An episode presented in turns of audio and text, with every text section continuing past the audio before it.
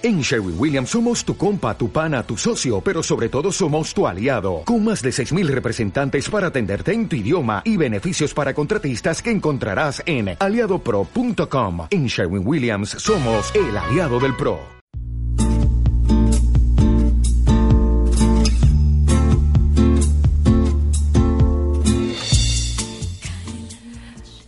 Muy buenas tardes, sean todos muy bienvenidos aquí, amigos y amigas del universo Eres tú. Y llegó este gran día 13 de marzo, feliz y contenta, porque aquí a mi lado tengo a Rodrigo Taibo.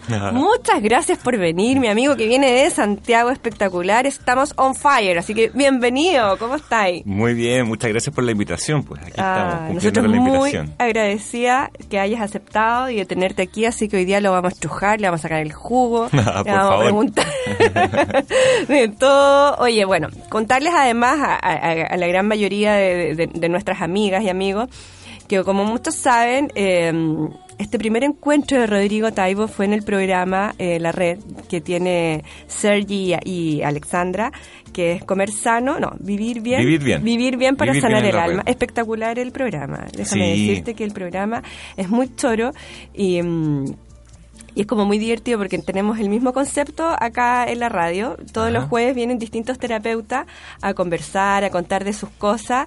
Y la verdad es que este programa realmente me cautivó y me llama mucho la atención por lo entretenido que es. Y ahí te vi a ti. Ay, qué bueno, Ahí te vi a ti la primera vez, maravilloso, y me Sí. encantó el programa que fuiste a hablar de los miedos, de lo que hacías tú, en fin, Sí. de tu libro, que lo tenemos, lo adquirimos, y mm, bienvenido. Muchas gracias, pues así fue.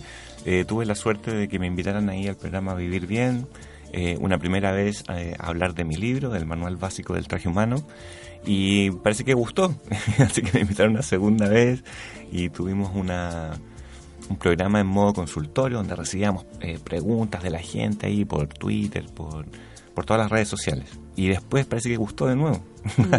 así que tuve una tercera vez, así que imagínate, más que agradecido, ya me di por pagado de haber estado ahí en la televisión.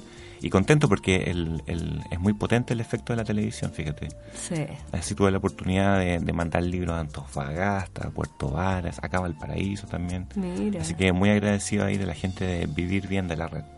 Y además que este, te voy a hacer una consulta. ¿Por qué le, le pusiste al, al libro el manual del traje humano?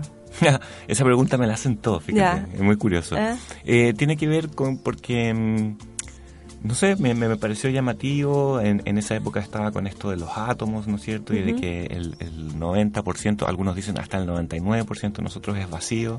Entonces a veces uno se cree que es muy sólido, ¿no es cierto? Pero al final no somos más que una onda electromagnética, vibraciones. Entonces me pareció oportuno y como que lo encontré pegajoso y hasta el momento ha gustado. El manual básico del traje humano. Sí, porque además es como muy explícito Sí. en todo lo que tú... Aparte que la gente también le va sacando sus propias lecturas. A medida que, que lo va leyendo, va, va teniéndolo desde su propia experiencia. Entonces es como un nombre un poquito abierto también.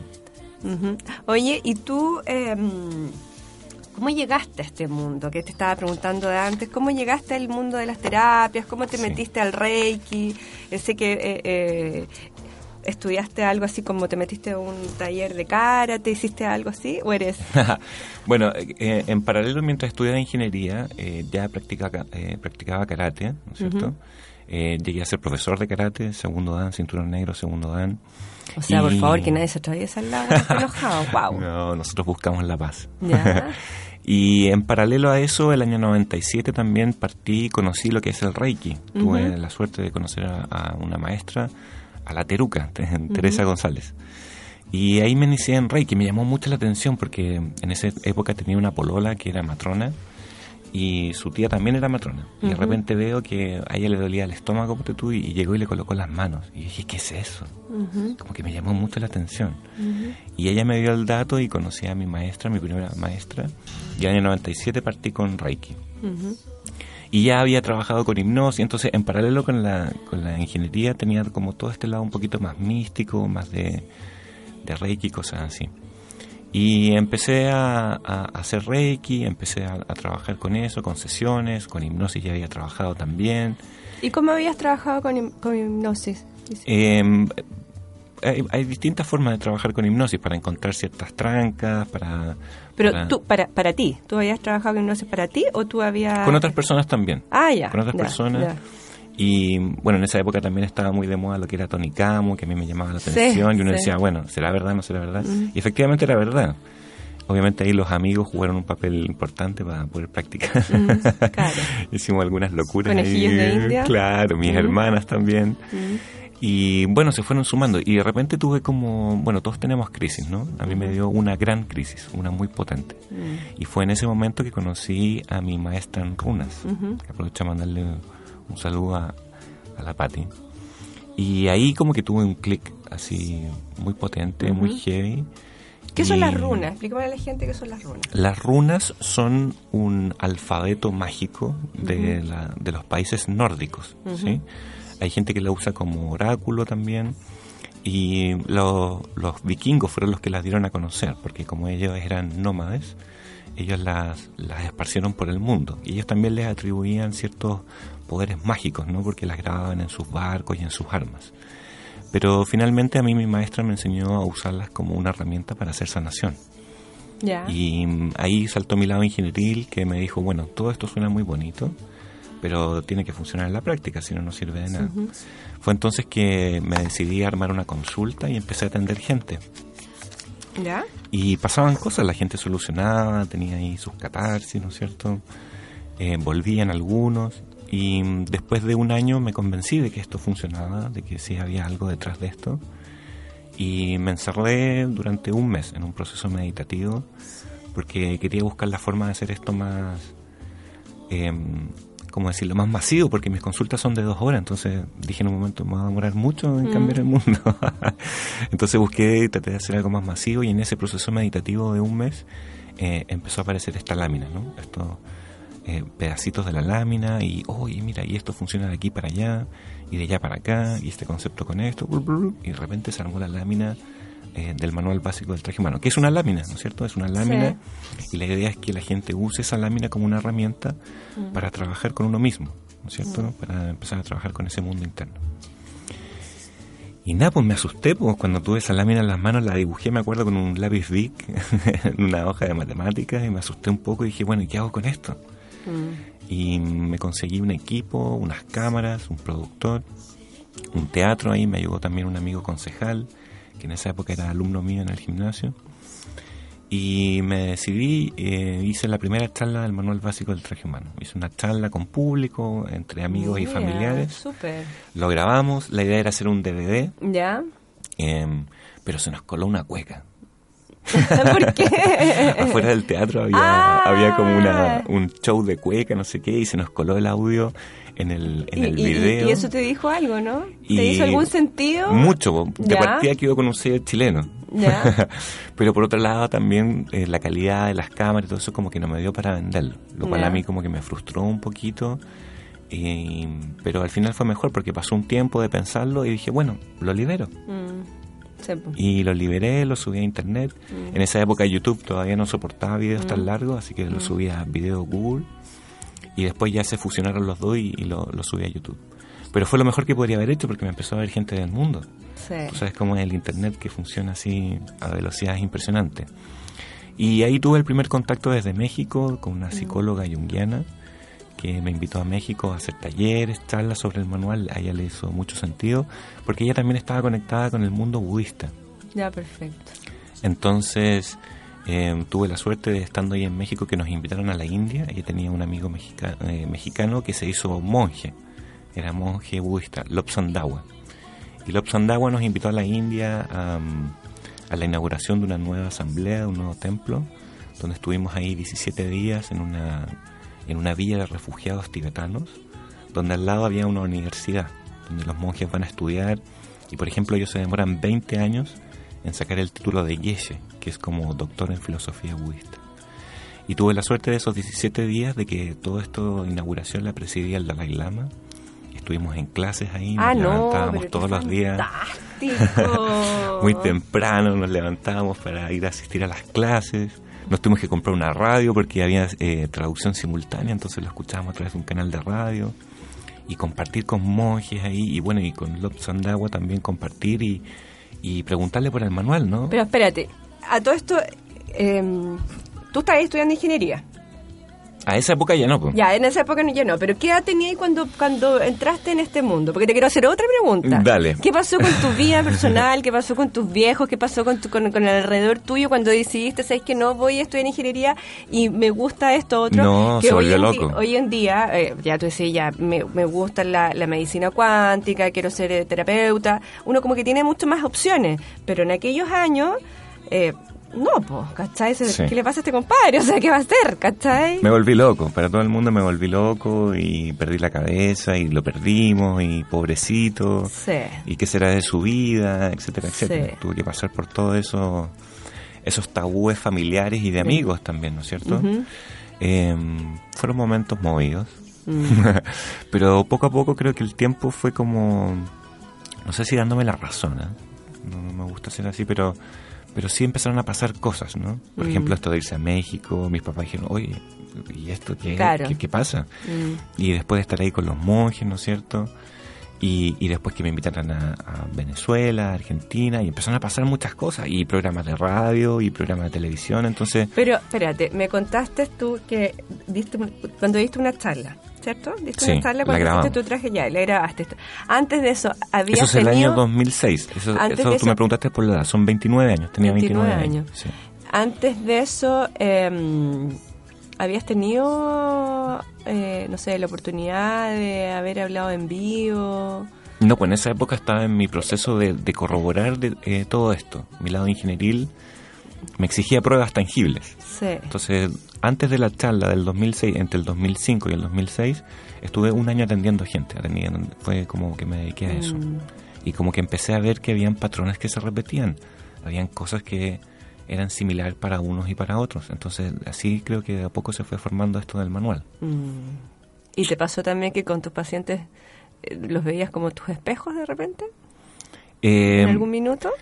¿Te no. mostraban ciertas cosas tuyas? Sí, me mostraban cosas, pero creo que mi proceso lo viví antes. Lo viví ahí con mi maestra de runas y de hecho Mm. también una de las cosas que uno le enseñan es a mantenerse muy neutral, ¿no es Mm. cierto?, en lo que son las consultas, porque si no uno al final termina afectado y tocado. No, sí, claro. Entonces hay todo un ritual ahí, hay toda una Mm. forma de trabar para que Mm. a uno no le afecten Mm. eh, los temas de los demás, ¿no es Mm. cierto?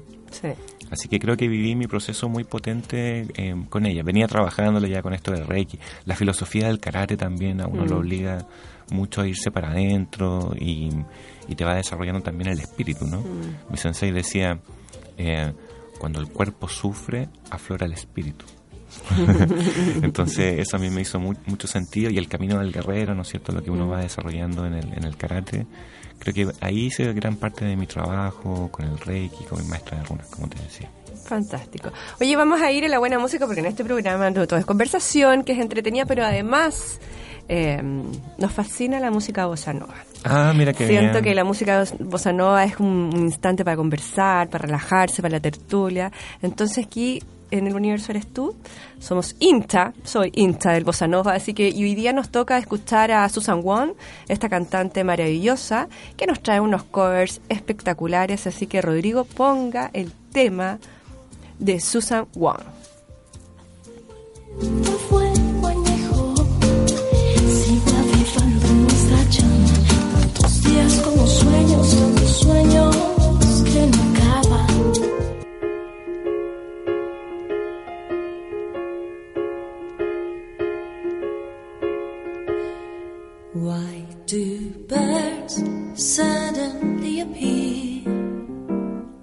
Every time you are near? just like me, they long to be close to you. Why do stars fall down from the sky every time you walk by? Just like me, they long to be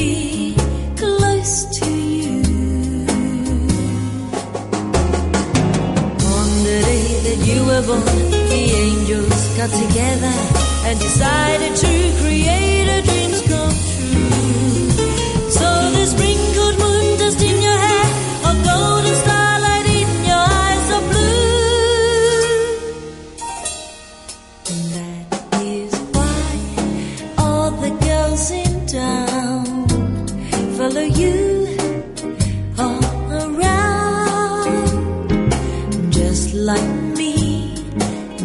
No.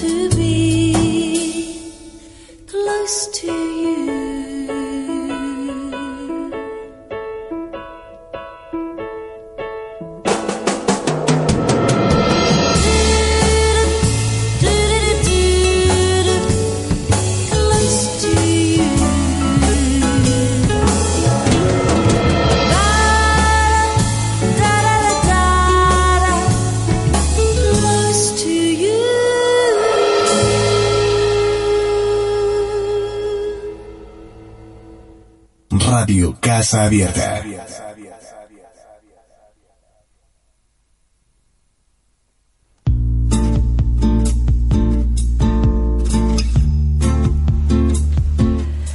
Y seguimos aquí en vivo y en directo en el universo. Eres tú con Rodrigo Taibo conversando de la vida, conversando de sus terapias, de cómo llegó a este mundo fantástico. Le, conversaba, le preguntaba yo a Rodrigo que cómo eran sus consultas, porque yo quiero quiero pedirle al universo que ya se le pidió mucho eh, que él nos va que nos haga unas terapias ahí entretenidas para transmitir.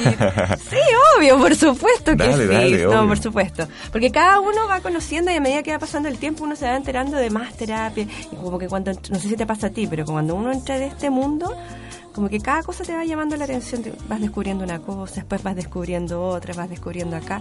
Y Como que uno va armando el rompecabezas, ¿no? y además nunca termináis de aprender, ¿cachai? Siempre Sí. estáis como estudiando, investigando cosas, conociendo cosas nuevas. Entonces, fantástico. Sí. Imagínate. muy, muy. Y, y- y la mente es muy potente.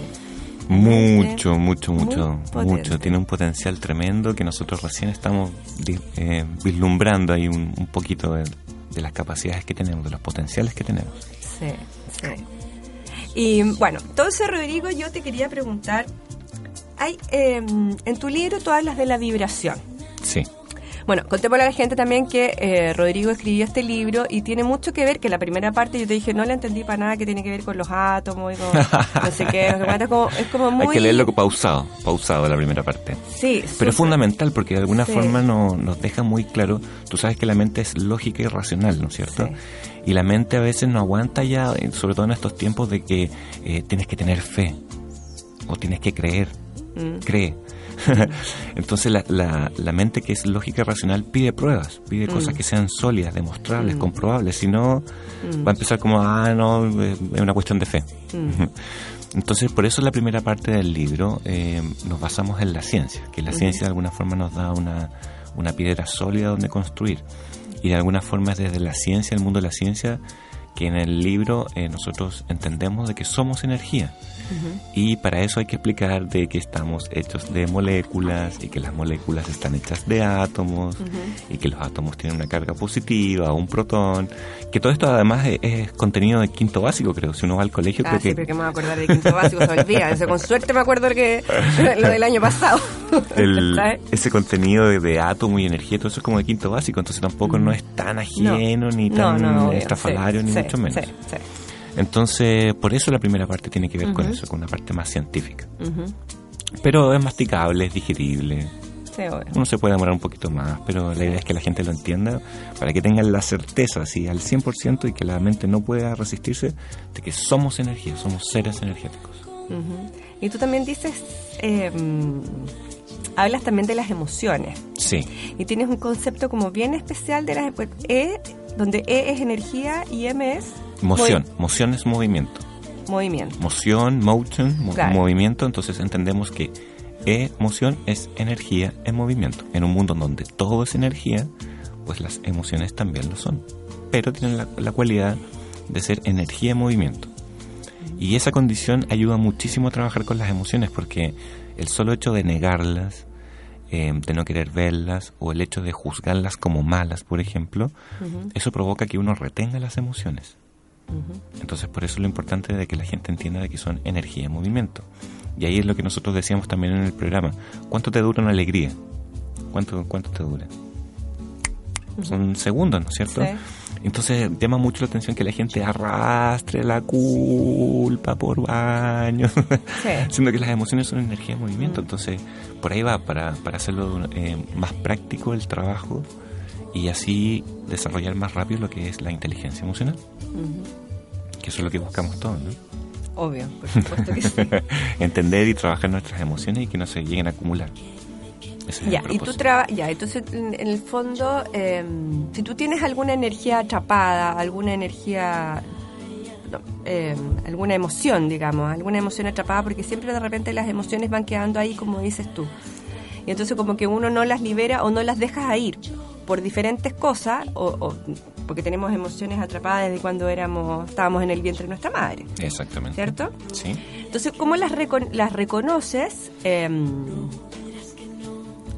y las asumes? Porque hay una parte también que hace mucho sentido, que de repente uno se queda con muchas emociones pencas, feas, horribles, ¿cachai? Que finalmente decís, ay, ya, chao, filo, no pesco. Pasó, pasó un episodio de tu vida que te cargó y finalmente tú dices, ya, yo sí, sí que me da lo mismo. Tuve, tuve un rollo con mi papá, ya no sé que en realidad no estoy ni ahí con mi papá, que es como lo típico, así como lo básico. Y hay muchas otras cosas también. Sí. Entonces tú hablas en este sentido de eh, reconocerla, reconocerlo. reconocerla, y ahí así como sentirla, y ahí empezar a hacer como un trabajo con... Porque finalmente si no nunca la vaya a liberar. Y, si- y Exactamente. siempre se te va a volver re- se va a volver repetitivo, digamos, esto, en algún minuto de tu vida. Claro, no importa de cuándo tú las hayas acumulado, ¿no es cierto? De cuándo sea, igual se va a manifestar en el aquí y ahora, ¿no es cierto? Entonces, eh, lo primero es tomar conciencia, ¿no es cierto?, de dónde se manifiestan nuestras emociones, que ahí hablamos de nuestro tercer chakra, que es donde está la boca del estómago. Entonces, ser capaz de reconocerlas. Y cuando tú las reconoces, uno dice, bueno, ¿es de aquí? Eh, eh, ¿Esta emoción la estoy sintiendo ahora? No, pues aquí estoy en un estudio de radio. Aquí no la estoy sintiendo. Entonces probablemente esto que estoy sintiendo es algo que tengo acumulado, algo que tengo retenido. ¿Por qué? ¿De dónde? ¿Cómo? ¿Cuándo? Y así uno va llegando a la experiencia de vida de dónde viene esa emoción. Ahora aquí hay algo súper importante que tú dices, penca, mala, no me gustó. Entonces, claro, todas esas afirmaciones como que de alguna forma hacen desechables las emociones. Y al hacerlas desechables y tener esta, estas estructuras mentales de penca, mala, es como uno empieza a ignorarlas, ¿no es cierto? Sí. Es por eso que en el libro eh, nosotros decimos que son tan importantes, tan importantes las emociones, que son el lenguaje que tiene mi ser de luz para comunicarse conmigo. Nosotros sabemos que en esencia estamos hechos de átomos y que somos eh, protones, electrones y que finalmente somos vibración y que finalmente somos luz. Esa es nuestra esencia. Y nuestra esencia, lo que realmente somos, ese ser de luz, se comunica con nosotros a través de las emociones. ¿Cómo no escucharlas? ¿Cómo decir que es penca? ¿O cómo decir que no estoy ni ahí si, si tu esencia, lo que realmente somos, te está hablando? Entonces, ese, ese hincapié o darle esa importancia, de alguna forma apunta a que nosotros las aceptemos, Sí. ¿sí? Todas. No importa si vivieran bajo o si vivieran más alto, las aceptemos todas. Y, y en ese momento de aceptarlas y de verlas, entonces uno puede trabajarlas y exprimirle el entendimiento que tiene esa emoción, ¿no es cierto? De alguna experiencia de vida por ahí. Sí, ah, oye, me quedo pensando todo el rato, me quedo como pegada. Escuchando como Haciendo su proceso aquí, haciendo su proceso y aquí- supuesto, hay, que, hay que aprovechar. Me alegro Oye, mucho. Sigamos escuchando música de bossa nova. ¿Te parece que me pongas September de Susan Wong para digerir un poco aquí lo que estamos conversando con, con Rodrigo?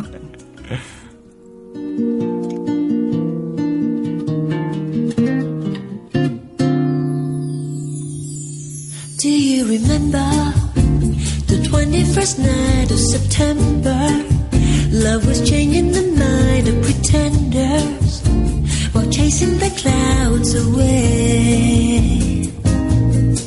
Our hearts were ringing in the key that our souls were singing as we danced in the night. Remember how the stars stole the night away. Yeah. Say, do you remember?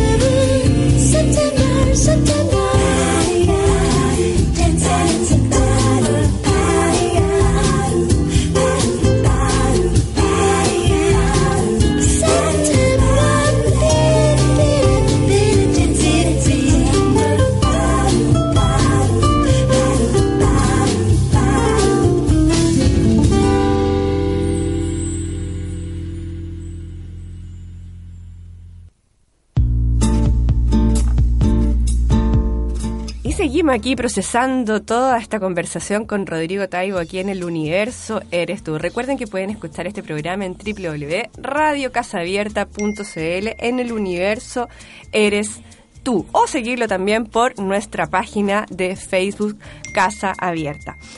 Rodrigo, Dígame. hablando de, de tu libro, de las emociones, de este, tú haces terapias. Sí. Ya, cuéntale a nuestras amigas dónde eh, te pueden ubicar, eh, cómo, cómo hay que hacerlo para contactarnos contigo, qué es lo que ves tú en una, en una primera instancia, en... Sorbe, la, la, la, la conductora es como súper dispersa. Ya. ¿Cachai? Como que yo jamás sigo un hilo. Perfecto. Nada. ¿Cachai? Entonces, Ok. em, eso, cuéntanos. Ya, bueno, mis terapias eh, son sesiones de dos horas, em, las cuales ahora por los tiempos y todo eso estoy haciendo a domicilio. Em, en estas dos horas, em, bueno, afuera mientras, como te estaba contando, me ha tocado viajar a otros países, hacer esas consultas. Y de los nombres que le han dado a la sesión, eh, la que más ha quedado es lectura y alineación de chakras. Ya. ¿sí? Entonces, en esas dos horas, primero eh, hay una parte más conversada, como te decía, me toca más hablar a mí que a la persona, a diferencia de cuando uno va al psicólogo, como que uno es el que habla, habla, habla, Mm. habla, y después te dicen, ya, nos vemos la próxima semana. Sí, po. Aquí me toca hablar a mí más, eh, más durante la sesión. Eh, la idea es que las personas eh, se den cuenta en lo que están, ¿no es cierto? Sus estados vibratorios, en los procesos en que están. eh, ojalá encontrar las causas de dónde viene eso, ¿no es cierto? Y también darle las herramientas para que sigan trabajando. Si No es la idea tampoco de que queden dependientes de uno, sino que la idea es que cada uno haga su proceso y así nos vamos multiplicando. Después lo- eh, va, va creciendo la cadena. Y después de esa primera parte que es más conversada, hay una parte que es energética también, donde utilizo el Reiki. Como te decía, hoy en día ya soy maestro Reiki. ¿Tú eres maestro de Reiki? Sí, ya han pasado, bueno, del año 97, son 20 años. A los 14 años de práctica me hice maestro. O sea, ya llevo un buen... De, de- Claro. de- y la idea es que, claro, la persona ahí sienta eh, que lo que conversamos de alguna forma se condice también con la parte energética. Te contaba a ti que de repente uno habla del quinto chakra, de la garganta, eh, hay ciertas estructuras de cómo la persona se expresa, ¿no es cierto? Que eso también co-crea realidades. Y después en la segunda parte energética dicen, oye, como que sentí más calor en la garganta. Sí. Entonces eso también hace que el trabajo sea eh, más beneficioso, ¿no? Que la gente le haga sentido. Y esas son mis sesiones. Fantástico. Esas ¿Y son qué- mis y la em, gente puede escribirme al correo electrónico. ¿Sí? Sí. ¿Cuál es tu correo? Rtaibo, rtaibo. arroba gmail.com. arroba gmail.com. Sí, es lo que más funciona. Ya, y posibilidades de, de venir acá a Viña, porque Rodrigo vino hoy día de Santiago, qué cosa más linda, maravillosa, aquí el universo eres tú, precioso. Sí. Bueno, si me invitan, vengo. ¿Sí? Y la idea, como te decía la otra vez que conversábamos, que bueno, si se junta una cantidad de gente acá en, en Viña o en Concón, pues me vengo. Me vengo y estoy todo el día atendiendo. Fantástico. Sí, vamos a juntar gente. sí, estamos ¿no? abiertos a conocer gente y, y a trabajar en las sesiones. Cuéntame, em, si tienes una persona eh, em, depresiva, pero depresiva así eh, complicada, un estado, una- un estado de vibración baja, Ajá. ¿cachai? Em, ¿Qué le puedes decir tú a ese tipo de persona? Oye, ¿sabes qué? Yo te recomiendo que hagas esta terapia porque ta, ta, ta, ta. ¿Qué le digo a los depresivos? Sí, sí. Bueno, eh, lo primero es decir que no estás deprimido, sino que estás distraído. Ah, ese es Alberto Cortés. ¿Ah, sí? Sí, po. Bueno, varios la usan. Sí. Pero es que hace mucho sentido, ¿no? Mm. Y, y- y- y claro, ayuda para que la gente empiece a entender de que hay cosas sin solucionar, ¿no? En el pasado. La depresión tiene mucho que ver con el pasado y también tiene que ver con gente muy inteligente, ¿no? Porque eh, a ese tipo de gente depresiva, tú cualquier cosa que le digas o cualquier situación donde lo coloques, ellos siempre llegan a un no. Claro. Y si, y si te hago ese ejercicio a ti de forma consciente, es muy complicado. O sea, si te digo, ya, cualquier cosa que te diga o cualquier situación donde te ponga, tú tienes que llegar a un no, te vas a complicar, no es muy fácil. Entonces eso demuestra también que hay una gran inteligencia detrás de eso. No cualquiera puede responderle a todo que no. Entonces, para todo no existe un sí. En esta tercera dimensión donde nos movemos existe lo que es la dualidad y todo tiene un opuesto. Entonces, para todo no que tú me digas, existe un sí. Y la idea es empezar a trabajar por ahí, ¿no? Empezar a trabajar y ojalá encontrar ese episodio en el pasado que, que todavía lo tiene sin solucionar y que de alguna forma lo tiene distraído. Por ahí va el camino. Cuéntame y... Obviamente que le recomendaría el libro. Eh, para, para allá voy. Em, O que vean el video. ¿Cómo la gente puede trabajar? Ah, ¿el video? Eso no sé. ¿A dónde hay sí, un video? sí, el video del año ¿Eh? 2006 ¿Ya? todavía está en internet, está gratuito. Ah, ¿en YouTube? En YouTube, está en YouTube, usted lo puede buscar en YouTube, colocar manual básico del traje humano ¿Ya? y le va a aparecer ahí un loquito de 29 años, estaba más joven ahí, hablando en un escenario y explicando lo que es la lámina. Y la lámina, la lámina a color y todo eso, también está disponible en internet. Entonces eh, es cosa de interés, ¿no es cierto? Si la gente quiere trabajar y quiere empezar a investigar en ese mundo interno y empezar a solucionar, lo puede hacer de forma gratuita. Claro. Y si te gustó y si quieres profundizar más, eh, entras a la página www.eltrajehumano.com y ahí puedes eh, pedir tu libro y con despacho a vía Chile Express a todo Chile. Así que los caminos están abiertos. Fantástico. Otra cosa, háblame... em, que no, no, no lo pude ver. No, no, no lo pude ver ese día, pero así como que entre que le puse una oreja y en que me tenía que irme, ¿cachai? Tú hablas de trascender. ¿Qué es para ti trascender? Ya, ¿qué es lo que pasa? Que mucha gente a veces tiene eh, ciertos episodios en la vida donde dicen, no, mira, si lo, ya lo perdoné, ya lo perdoné. Sí. ¿sí? Pero, pero para que tú perdones, tiene que haber una culpa ahí, ¿no? Entonces se hace como un, un jueguito ahí medio maquiavélico de la mente. Entonces uno dice, no, ya, ok, lo perdoné. Pasa el tiempo y nuestro ego así te vuelve a colocar en la situación. Y uno, "Oh, mira lo que me hizo. Y uno como que respira un poquito y dice, bueno, ya, ok, pero lo perdono. Entonces estás en un loop ahí porque la mente nuevamente te vuelve a mostrar esa situ- esa situación y todavía está la culpa y entonces tú "Ah, mira lo que me hizo entonces se, genera como un loop de culpa perdón que uno está toda la vida y no si lo perdono no ya perdón mira lo que me hizo no ya pero lo perdono entonces como que uno nunca sale de ahí es como un poquito un engaño esto del perdón entonces eh, nosotros hablamos de que lo único que nos hace trascender es decir eh, superar ese tipo de experiencias es la gratitud que una de las vibraciones más altas a las cuales nosotros llegamos y finalmente es la única que nos hace trascender. Porque de alguna forma nosotros esa culpa, como decíamos antes, la trabajamos, la exprimimos al entendimiento y de alguna forma esa experiencia de vida nos enseña algo, nos deja algo. ¡Wow! Mira, ahí él actuó desde el ego o, o a mí me tocó actuar desde el ego y, y pasó esto y si lo hubiese hecho desde mi ser de luz hubiese ocurrido esto otro. Entonces uno aprende de esa experiencia de vida. Y si hay una experiencia de vida que te da entendimiento, uno no tiene nada más que agradecerlo. ¿No es cierto? Entonces pasa el, pasa el tiempo y el ego te vuelve a mostrar esa situación, ¿no es cierto? Y tú, ah, no, pero mira, si esa situación me enseñó a hacer esto, me enseñó esto otro, gracias a eso ahora me comporto así, gracias. Sí. Sí, tiene mucha razón. Y ahí uno realmente lo trasciende. Sí, y, sí. uno, y, y cada vez que te lo presente el ego, uno va a vibrar en gratitud. Y va a llegar un punto en que el ego va a decir, oh, ya no lo afecto. ya no lo saco de sus casillas con esto. Y entonces va a tener que ir a buscar otra cosa para, para molestarte un ratito. Bueno, y así, y, y- y bueno, y, y de esa manera también con todas casi las, las emociones. Todas, pues, todas, todas, todas nuestras emociones, todas. Aunque vibren bajo o aunque vibren alto, todas nuestras emociones son un mensaje de mi ser de luz. Por lo tanto, son para entenderlas. Y como nos dan entendimiento, uno al final termina agradeciéndolas. Entonces uno lo trasciende. ¿Y cómo llega a ese estado?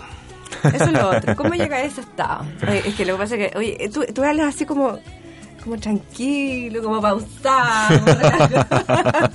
no sé, estás como Bueno. en paz, así, ah. Sí, po, pero es que el trabajo al final tiene su tiene su recompensa, digamos, ¿no es cierto? Eh, hay que ¿Qué ver- signo eres tú, Rodrigo? ¿Qué signo soy? ¿Mm?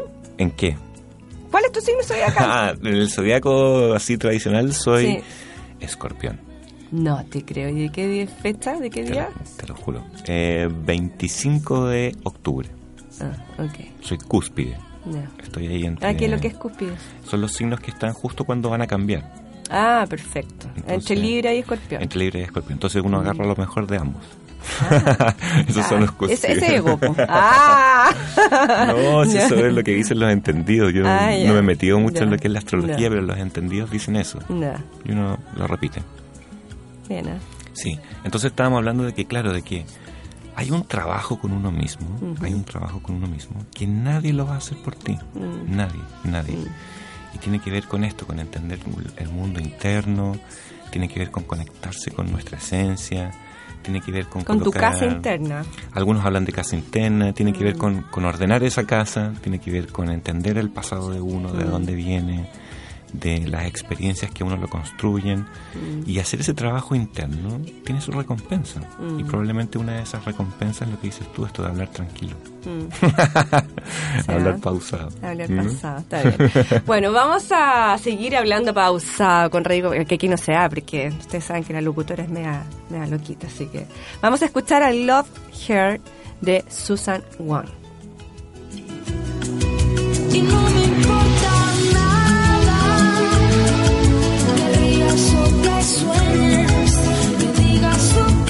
La música es parte de Casa Abierta.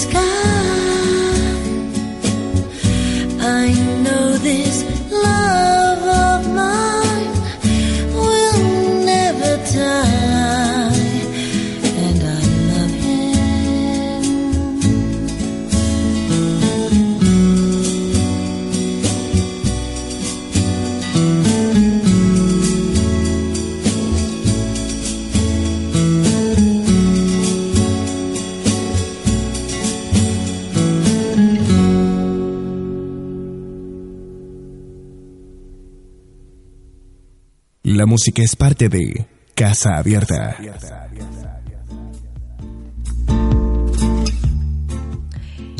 Y regresamos aquí en el universo Eres tú junto a Rodrigo Taibo. Y recuerden también que estamos siempre junto a BioMonor, Centro de Medicina Cuántica, ubicada en Edmundo Lutzanz 3047 en Reñaca, donde puede encontrar un montón de terapias alternativas, desde el Reiki, desde la reflexología, desde el trabajo de la bioneuromoción, desde las psicólogas, tenemos unas psicólogas fantásticas, transpersonales, psicopedagoga, en fin tenemos mucha ayuda y siempre desde nuestro corazoncito para ayudar a toda la gente. Y aprovechando este regalo del universo, porque nada es casualidad en la vida y porque nada es casualidad que yo ese día haya estado viendo el programa y escuchar a este hombre fantástico que lo tengo acá al frente mío Oh. y su y su espectacular libro que en lo personal a mí me sirve mucho Ajá. mucho mucho sí, pues tú te dedicas a hacer terapia también. Pa- ¿no? para, para mi trabajo, me, que en el fondo no, te estaba escuchando a ti lo que tú decías, me pagan por hacer lo que me gusta. Qué cosa más rica encontrarse con un ser humano que, que opine lo mismo que uno, que a uno le pagan por hacer lo que uno le gusta. Ah, bueno, estábamos hablando del karate, de- Sí, del karate, sí, de la sí, nieve, que han sido cosas que eh, me ha gustado mucho en la vida y que finalmente, claro, me han terminado pagando. Mm. Y bueno, también pasa un poco con las sesiones, ¿no es cierto? Con el reiki y todo eso, que claro, uno lo disfruta mucho y eso es muy gratificante. Y más encima uno le pagan. Es que no es, eh, no es un trabajo, de verdad. Claro, al final uno termina como dedicándose, ¿no? Mm. Termina siendo un estilo de vida, Sí, un camino de vida. sí. Así que ahí vamos, caminando. Bueno, y esperamos que eh, juntar gente, que la gente quiera venir a Biomonor para que Rodrigo eh, tenerlo ahí en la consulta, pues un regalo, un regalo universo. Rodrigo, Cuénteme. tu experiencia en la India. Ajá. Cuéntanos tu experiencia en la India con los budistas. Una maravilla, pues, una maravilla. Tú tienes que entender que el Dalai Lama, cuando le preguntan por el budismo, él lo define como Science of Mind, la ciencia de la mente. Y claro, son tradiciones y conocimiento y sabiduría milenarias, ¿no es cierto? Tenemos que entender que Buda apareció alrededor del 500 antes de Cristo. Y desde esa época se han eh, mantenido, ¿no es cierto?, lo que es su sabiduría y sus enseñanzas. Y el budismo está muy enfocado, ¿no es cierto?, en lo que es el sufrimiento, cómo trabajar el sufrimiento. De hecho, parte de las, de las cuatro nobles verdades, ¿no es cierto?, la primera es reconocer que existe el sufrimiento, de que estamos expuestos a él. Y, y todo ese mundo del budismo, bueno, tuve la suerte de vivirlo ahí, de palparlo en la India, en este monasterio budista, y de conversarlo con mi amigo Lop Sandawa, y de alguna forma también eh, darme la alegría de que el manual no se, no se contradecía con nada de lo que ellos proponen, ¿no? Por el contrario, se transforma al final en una herramienta también para entender mejor lo que es el budismo.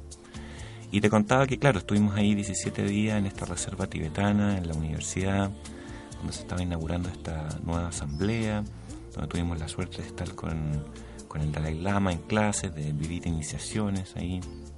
Hay una en particular que es la de Yamantaka, que uno lo ayuda a trabajar con la ira o con la rabia. Así que muy provechoso y bueno, y entre medio teníamos estos almuerzos, ¿no es cierto?, con los monjes.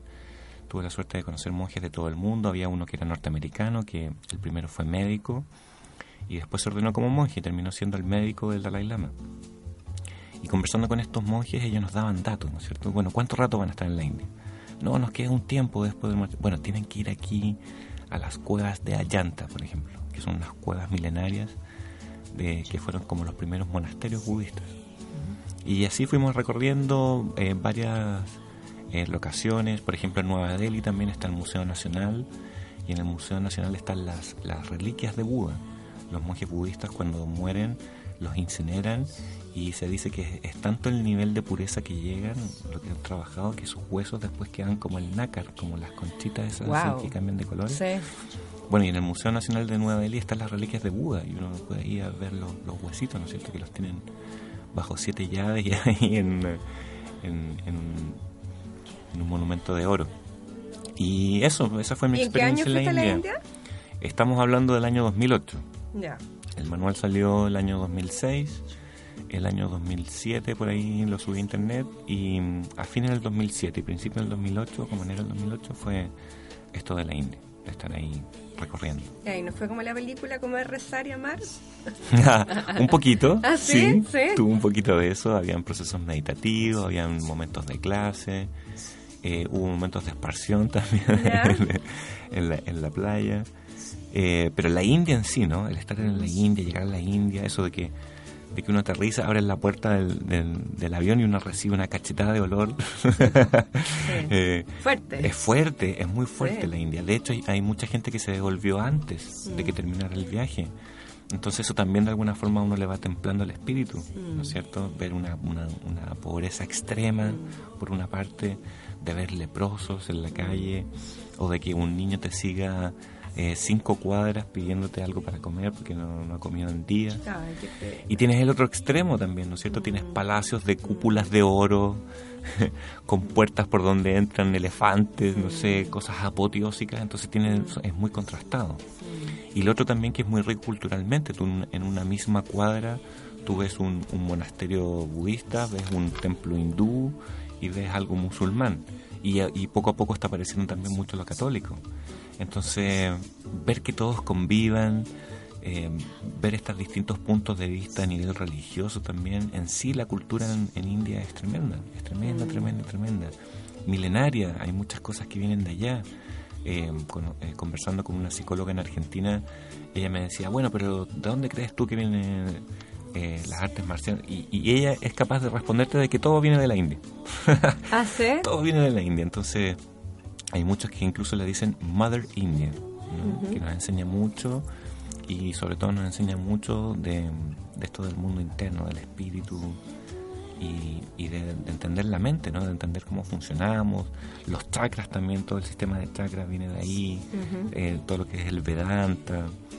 eh, los Krishna, qué sé yo, hay mucha sabiduría y todo lo que tenga que ver con el espíritu que viene de la India. Entonces es, es tremenda experiencia. El solo hecho de ir y viajar es tremenda experiencia. Y más encima compartir con monjes budistas, pf, ya es un regalo divino. Mira, sí, maravillosa tu experiencia de vida, es un lujo escucharte. Y yo entre que te escucho, em, me pasa a mí que siempre siempre lo repito acá en el programa, yo soy de las personas que aún, aún siempre siento que el mundo lo podemos mejorar y, y sí podemos cambiarlo, ¿cachai?